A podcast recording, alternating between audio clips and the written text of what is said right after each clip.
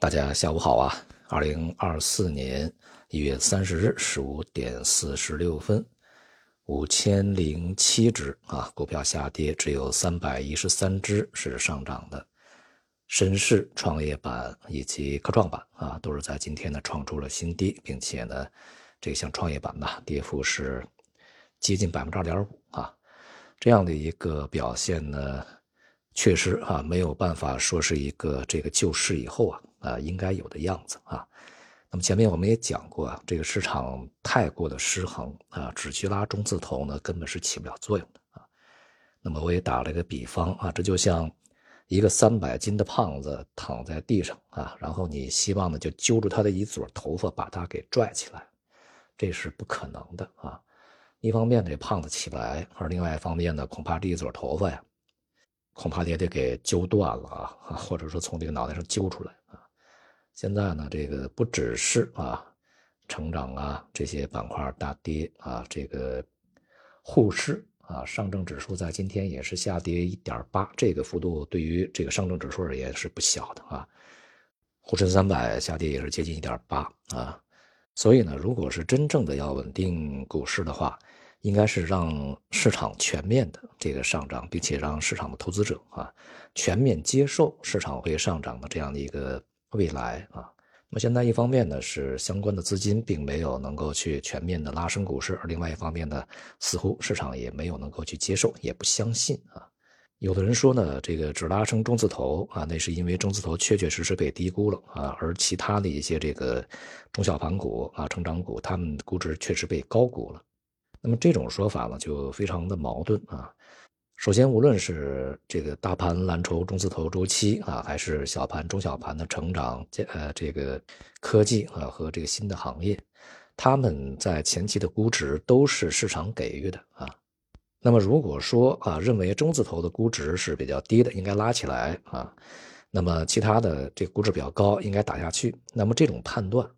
是谁来做出的判断啊？如果是啊相关资金的这个。呃，掌握者啊，或者是管理者，那么他的这种判断是否是具有道德风险啊？至少是厚此薄彼啊。那么如果说不是这些人去做出来的，而是说依靠市场的这个估值来去得出的，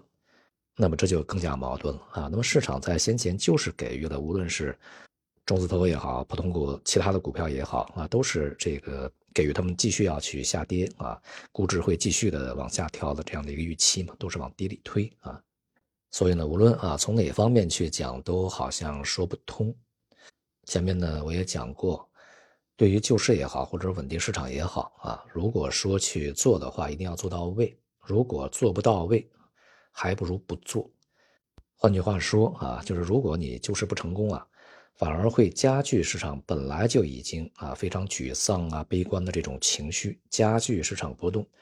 或许呢，在不操作不救市的情况下，市场波动没有这么剧烈。但是正是因为你去入市了，但是又没有达到效果，所以反而市场更加悲观，市场的下跌的压力以及速度幅度更加大。而这次相关资金的入市呢，既无依据，也无必要。而且呢，也缺少章法，所以它没有什么好的结果出来。前面我也讲过，二零一五年那次救市不一样，在相关资金入市以后啊，它是整个股市全面上涨，无论是大盘还是中小盘，无论是沪市、深指还是创业板，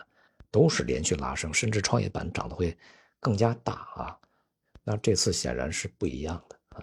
这也就是为什么在前面几个交易日市场大幅反弹以后，我仍然建议大家